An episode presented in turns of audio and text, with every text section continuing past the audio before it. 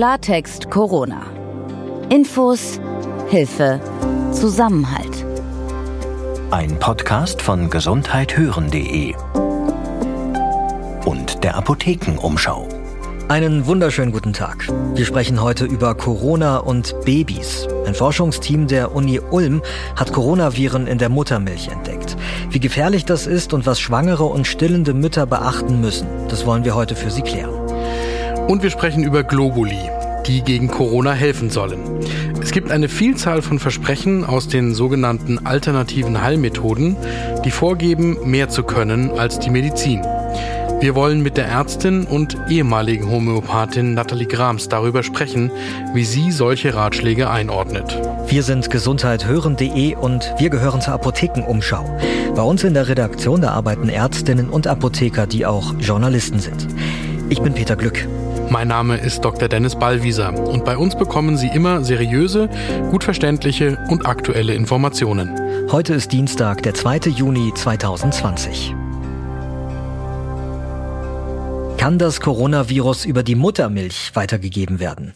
Virologen der Universität Ulm haben Hinweise gefunden, dass das so sein könnte.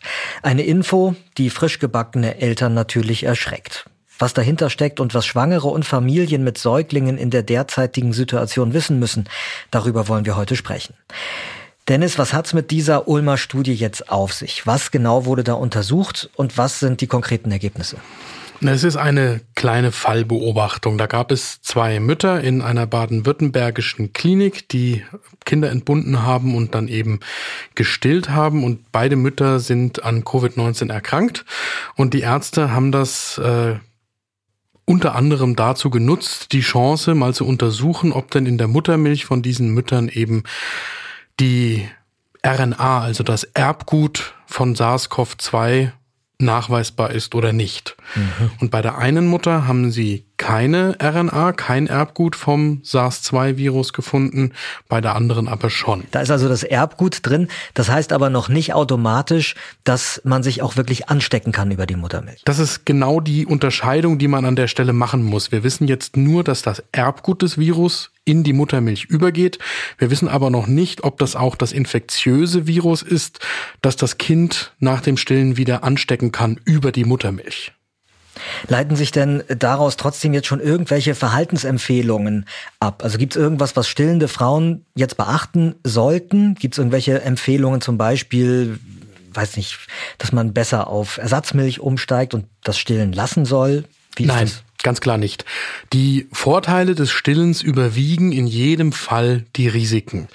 Und das heißt, es gelten die normalen Hygieneregeln, wenn die Mutter jetzt an Covid-19 erkrankt sein sollte, also ein positiven Virusnachweis hat und die Krankheit ausgebrochen sein sollte und stillen kann aus eigener Kraft noch, dann sollte sie auf eine besondere Händehygiene achten, Hände waschen, Hände desinfizieren und sie sollte auch bei jedem Kontakt mit dem Kind natürlich einen Mund-Nasenschutz tragen. Und darüber hinaus gibt's aber jetzt noch keine neuen Interpretationen, so dass man sagen würde, man würde das stillen lassen, weil das Risiko dadurch so hoch wäre.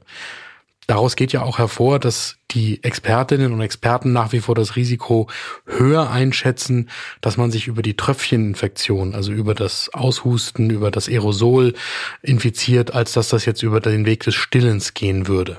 Wie ist das denn eigentlich davor, also während der Schwangerschaft? Wenn da die Schwangere an Covid-19 erkrankt, kann dann die Erkrankung sich im Bauch bereits auf das Baby übertragen? Also auf der einen Seite ist es nicht bekannt, dass von einer Schwangeren Covid-19 auf das ungeborene Kind übergehen würde. Das heißt, da geht man von keinem erhöhten Risiko in der Schwangerschaft aus, nach dem, was den Wissenschaftlerinnen und Wissenschaftlern im Moment bekannt ist. Es gibt Berichte über ein erhöhtes Risiko für Frühgeburten. Da muss man aber sagen, dass das nicht klar ist, ob das was mit der Covid-19-Infektion zu tun gehabt hat oder nicht. Da haben wir wie an vielen Stellen mit Covid-19 bisher einfach zu wenig Daten. Im Moment geht man nicht von einem erhöhten Risiko aus.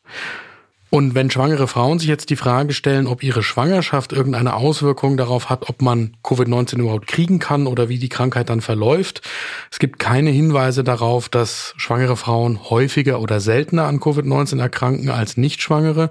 Es gibt auch keinen Hinweis darauf, dass sie häufiger oder seltener einen schweren Verlauf der Krankheit durchmachen. Eine andere Frage, die werdende Eltern derzeit natürlich auch interessiert. Darf der Partner bei der Geburt eigentlich dabei sein? Die Informationen ändern sich da ja auch ständig.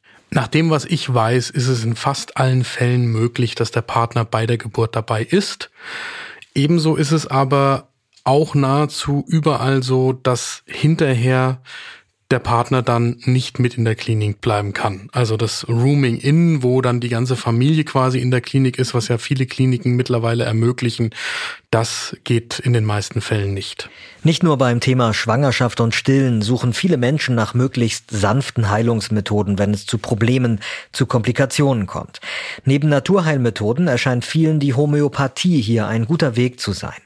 Allerdings muss man hier erwähnen, dass es bis heute keine wissenschaftliche Studie gibt, die belegen würde, dass Homöopathie über den sogenannten Placebo-Effekt hinaus wirkt. Und damit sind wir bei unserem zweiten Thema für heute. Globuli gegen Corona. Globuli, so nennt man diese homöopathischen Kügelchen und dass Globuli und auch andere alternative Heilmittel gegen Corona wirken könnten. Darüber gibt's gerade im Internet viele Gerüchte.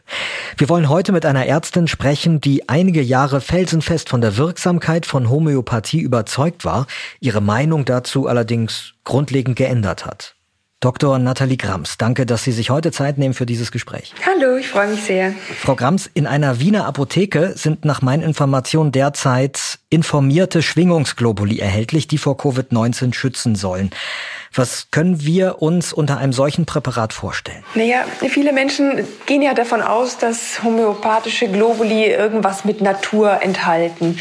Und man muss zum einen sagen, dass die Verdünnung darin häufig so groß ist, dass von der Natur nichts mehr enthalten ist.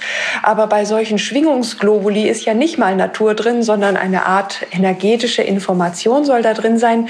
Und das klingt unheimlich gut und man würde sich natürlich auch wünschen, dass das funktioniert. Aber das tut es leider nicht. Vom Prinzip her nicht und auch von Wirknachweis her nicht. Also es gibt zwei Arten von Globuli, wenn ich das richtig verstehe.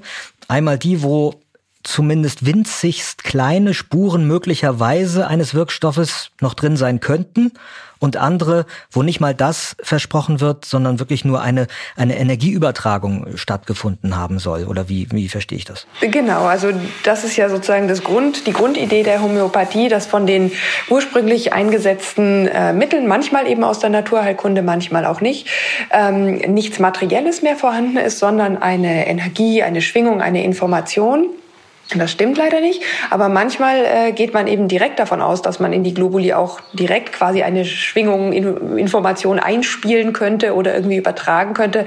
Und das stimmt dann eben auch gleich doppelt nicht und ist natürlich im Fall von Covid-19 auch doppelt äh, gefährlich. Was ist denn Ihre Beobachtung jetzt in den vergangenen Wochen? Gibt es viele Heilmittelversprechen seitens der Homöopathie oder auch anderer alternative Methoden jetzt hinsichtlich von Covid-19?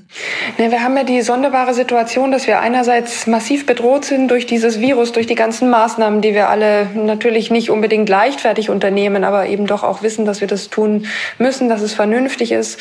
Das ist keine schöne Situation. Sie ist bedrohlich, sie ist anstrengend, sie ist mitunter total unkontrollierbar und neu. Und in solchen Notsituationen wünscht man sich natürlich gerade immer irgendwie eine einfache Antwort, eine gute Antwort, eine schnelle Lösung. Und da springt jetzt sozusagen in die Bresche die Homöopathie und andere Verfahren. Und dazu kommt, äh, dass die sogenannte Schulmedizin uns ja auch keine Lösung anbieten kann. Es gibt noch keinen Impfstoff, es gibt keine sicheren Medikamente, es gibt Notfallsituationen, wo man beatmet werden muss. Das ist super bedrohlich und natürlich auch irgendwie nichts, was man erleben möchte. Und da scheint es so vielversprechend auf diese Versprechungen der Homöopathie oder anderen Verfahren ähm, zu bauen. Ich würde aber fast auch eben sagen, hereinzufallen, weil das sind eben meist nicht mehr als sehr wilde und sehr steile Behauptungen, die aus dieser Notsituation Profit schlagen. Genau, die gegenwärtige Situation macht ja vielen Menschen Angst. Total verständlich, ja. Und ist Angst ein Treiber hier, denken Sie? Ich denke auf beiden Seiten. Zum einen auf der Patienten, Patientinnenseite die Angst, äh, ja vielleicht kein Heilmittel zu haben oder äh, auch mit der Situation nicht zurechtzukommen. Das muss ja gar nicht immer die Erkrankung sein. Man kann ja auch einfach bedroht sein durch diese ganzen Maßnahmen und Einschränkungen, vielleicht auch die ungewohnte Lebenssituation. Auch dafür kann man sich ja ein Heilmittel wünschen. Und Angst aber auch, äh, aus der Kapital geschlagen wird auf der Anbieterseite, die einfach sagen, ja klar, die Schulmedizin hat nichts zu bieten, aber wir wir können in diese Bresche springen und wir bieten jetzt dies und das und jenes an und verkaufen das mitunter auch sehr teuer, obwohl wir nicht belegen können, dass es hilft und wirkt. Und das ist natürlich dann weniger verständlich und weniger gut als die Seite der Patientinnen und Patienten. Ich habe es ja eingangs erwähnt, Sie setzen sich schon sehr lange mit dem Thema Homöopathie ähm, auseinander. Sie waren selbst praktizierende Homöopathin, haben Bücher zu diesem Thema veröffentlicht. Aus Ihrer Erfahrung, bei solchen Empfehlungen, wo jetzt sich kein wissenschaftlicher Beleg findet, ähm, trotzdem gibt es ja viele, die davon fest überzeugt sind. Sie waren auch fest davon überzeugt, dass das hilft, dass solche Methoden helfen. Was gibt Ihnen denn heute eigentlich die Sicherheit, dass Sie jetzt mit Ihrer Skepsis richtig liegen? Ja, das Problem war einfach in der Zeit, in der ich an die Homöopathie geglaubt habe, habe ich eben auch an viele dieser Behauptungen geglaubt. So, das wird schon wirken. Es gibt ja auch so in der Homöopathie die Idee des Genius Epidemicus, dass jede Seuche, jede Epidemie sozusagen ein Mittel hat, das dann allen Menschen hilft, die davon betroffen sind. Und das habe ich einfach nie überprüft. Das schien mir einfach äh, wunderbar, diese Option zu haben, zu sagen, Mensch, wenn alle hier an der Grippe erkranken oder jetzt in diesem Fall an Covid-19, dann haben wir ein Mittel, Arsenicum album wurde da von manchen Homöopathen am Anfang gehandelt. Ähm, und das hilft dann uns allen. Ich meine, das ist ja wunderschön, diese, diese Hoffnung zu haben und dieses Versprechen in der Hinterhand auch als Ärztin zu haben. Und erst als ich mich äh, damit beschäftigt habe, okay, wie sieht's denn mit dieser Behauptung wirklich aus? Ist die plausibel? Ist die haltbar? Ist die auch wissenschaftlich belegbar? Gibt es irgendwelche Studien, wo das wirklich auch mal ausprobiert und überprüft wurde? Und was mich heute so sicher macht, ist, dass eben tatsächlich diese Belege oftmals nicht vorliegen und nur behauptet werden und dass man das ja nachlesen und überprüfen kann, ob es sich quasi um ein leeres Versprechen handelt. Und das habe ich in vielen Fällen äh, getan. Ähm, und man muss eben leider sagen, da hat man sozusagen dann den Boden der Tatsachen unter sich und die Fakten, die wissenschaftlichen Fakten ähm, auf seiner Seite. Und das gibt natürlich eine Sicherheit, wenn der Wunsch sich natürlich, und das verstehe ich auch heute immer noch, manchmal sehr viel schöner anfühlt.